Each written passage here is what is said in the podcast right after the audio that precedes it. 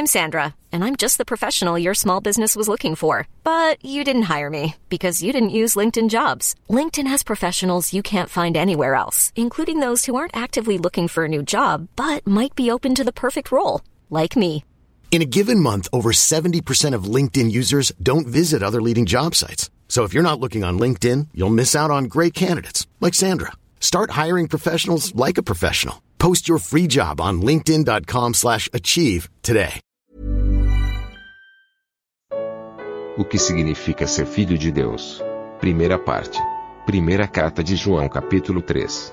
Comentário de Mário Persona. Filhos têm privilégios e também têm responsabilidades, né? O irmão falou da, da herança e de todas as coisas que nós temos agora em Cristo, por sermos filhos de Deus. Uh, existem também as responsabilidades que, que nós temos por sermos filhos também. Em Efésios capítulo, capítulo 5, versículo 1, Sede, pois, imitadores de Deus como filhos amados e andai em amor, como também Cristo vos amou e se entregou a si mesmo por nós, em oferta e sacrifício a Deus em cheiro suave. Aqui a, passamos agora, ou, ou, deveríamos passar, não é? A, a imitar a Deus. Quando eu me lembro uma vez, um irmão estava com o filhinho dele pequeno, aqui na, na, nesse muro aí do lado da, da, porta do salão, e eu estava conversando com ele e o filhinho do lado dele, e eu prestando atenção com o canto do olho no filho, e eu percebi que o filho estava imitando ele. Ele não percebeu, esse irmão não percebeu. A gente estava conversando, quando ele, quando ele coçava o rosto, o menininho coçava o rosto. Quando ele cruzava os braços, o menininho cruzava os braços. Aí ele pegou e pôs o pé no muro atrás, na parede, o menininho quase caiu porque ele tentou colocar também o pé na parede atrás e perdeu o equilíbrio. Ele estava imitando o pai. E é isso que Deus gostaria que nós fizéssemos, imitássemos. Porque aqui fala: ser depois imitadores de Deus como filhos amados.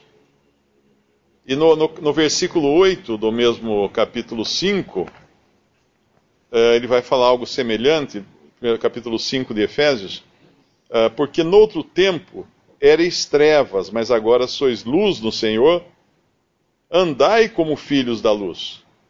Mais uma vez, responsabilidade agora e testemunho. Luz nos fala de testemunho. Imitação nos fala de maneira de ser e maneira de agir. E luz nos fala de testemunho. Por sermos filhos de Deus, somos também um testemunho de Deus uh, aqui nesse mundo.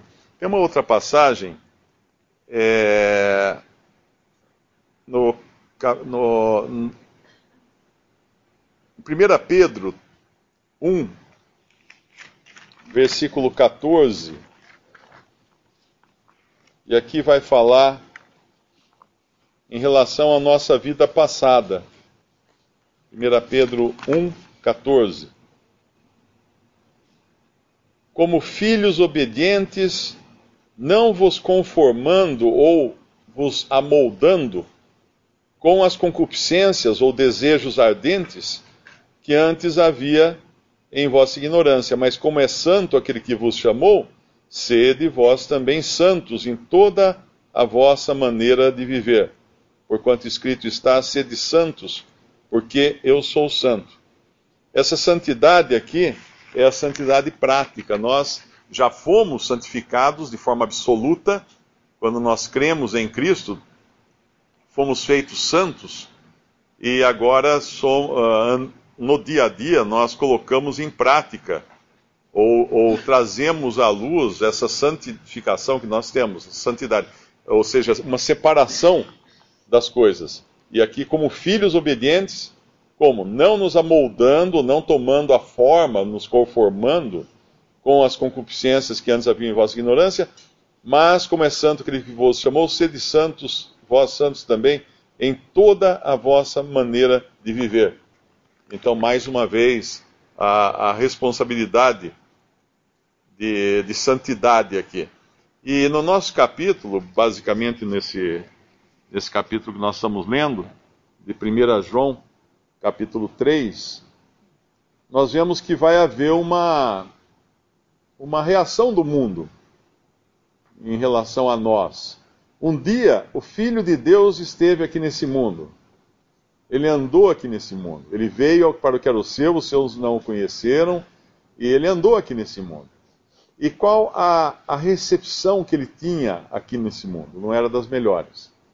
Lá em João capítulo 17, eu acho, ele fala alguma coisa dessa identificação que os seus teriam com ele. João capítulo 17, versículo uh, uh, 18. Assim como tu me enviaste ao mundo, também eu os enviei ao mundo. Então, o cristão não tem apenas o privilégio hoje de ser chamado filho, mas de ter uma missão que foi a mesma, tirando, é claro, a obra expiatória de Cristo e as outras coisas que ele fez, mas a missão que, de Cristo ter vindo ao mundo. O que ele veio fazer no mundo? Ele veio com uma expressão do Pai no mundo. Deus conosco. Hoje ele, ele saiu do mundo. E quem ficou no mundo? Quem, quem Deus enviou? Ele enviou a nós.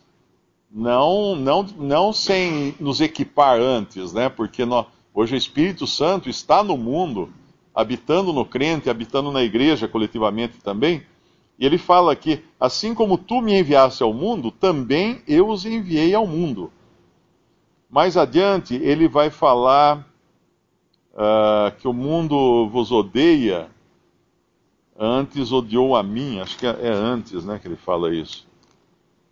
Se o mundo vos odeia, saiba que antes ele odiou a mim. É no, versículo, no capítulo 15. Eu acho que é no capítulo 15, é. Versículo 18: Se o mundo vos aborrece, sabei que primeiro do que a vós me aborreceu a mim. Ou seja, Cristo foi embora. Quem, ele, quem ficou aqui para ser alvo do aborrecimento do mundo? Nós. Nós hoje somos o alvo do aborrecimento do mundo, do ódio do mundo, da, do desprezo do mundo, do riso do mundo, da, escó, da escórnia do mundo. Uh, os cristãos estão aqui fazendo este, este papel hoje, de alvos. Uh, no versículo 19 de, de João capítulo 15, ele fala: se vós fosseis do mundo, o mundo amaria o que era seu. Mas porque não sois do mundo, antes eu vos escolhi do mundo, por isso é que o mundo vos aborrece. Lembrai-vos da palavra que vos disse: não é o servo maior do que o seu senhor. Se a mim me perseguiram, também vos perseguirão a vós. Se guardaram a minha palavra, também guardarão a vossa. Mas tudo isto vos farão por causa do meu nome, porque não conhecem aquele que me enviou. Então, nós estamos aqui numa situação cheia de, de, de vantagens, né, como, como o irmão já, já explicou, de privilégios, mas também plena de responsabilidades e, e de uma retranca que o mundo não vai realmente aceitar. Quando a gente recebe muito tapinha nas costas, né, uh, pelo nosso andar, pela nossa maneira de ser, pelo nosso, né, já é para ficar meio tomando cuidado, porque tem alguma coisa que não está muito de acordo.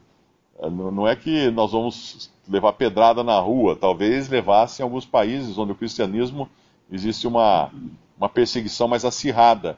Mas mesmo em países como o Brasil, um país praticamente professo cristão, católico, né, de, na sua herança religiosa, uh, nós sabemos, todos nós sabemos que, que nós somos ridicularizados. Os mais jovens passam por isso, porque uh, os que são mais velhos convivem com incrédulos que já são mais experientes, mais educados, um pouco mais. Uh, um, um, que se controlam um pouco melhor, melhor. Mas quando é uma criança que crê no Senhor Jesus, ou um jovem, um adolescente, vai ver o que eles passam na escola quando eles professam que creem no Senhor Jesus. Vai ver o que eles passam numa sala de aula quando um professor faz uma pergunta e eles respondem de acordo com aquilo que a Bíblia ensina e não de acordo com aquilo que Darwin uh, ensinou. Eles são rechaçados, eles são gozados, são ridicularizados, porque o mundo realmente não tem nada a ver com Cristo. E essa, esse versículo primeiro aqui de, de 1 João 3 nos fala então uh, do, da, da posição que Deus nos deu agora como filhos e também das consequências disso no nosso andar aqui, das responsabilidades e também consequências no nosso andar. E no versículo 2, uh, eh, no versículo 2 e, e 3 também, ele nos fala de uma, vamos chamar assim, uma. um, um, ai, um combustível, né? Uma coisa para nos manter sempre a, a, atentos ou contentes até. O que é isso? Ele fala: Amados, agora somos filhos de Deus. Ok, ele falou isso no versículo anterior. E ainda não é manifestado o que havemos de ser. Então já podemos esperar que tem mais ainda. A história toda não termina aqui. Não termina nesse ponto. Mas sabemos que quando ele se manifestar, seremos semelhantes a ele. Porque assim como é, o veremos. Nós teremos então a semelhança que é física e a semelhança moral. Porque daí nós teremos também nos livrado da carne, da nossa velha natureza, e estaremos física e moralmente semelhantes ao Senhor Jesus. Imagina o que é isso. Imagina o que é ser física e moralmente semelhantes a Cristo.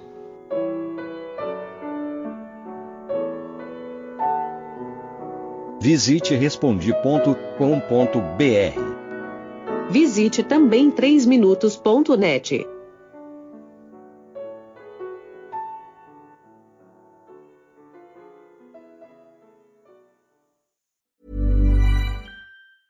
Ever catch yourself eating the same flavorless dinner three days in a row? Dreaming of something better? Well, HelloFresh is your guilt-free dream come true, baby. It's me, Kiki Palmer. Let's wake up those taste buds with hot, juicy pecan crusted chicken or garlic butter shrimp scampi. Mm. Hello Fresh. Stop dreaming of all the delicious possibilities and dig in at HelloFresh.com. Let's get this dinner party started.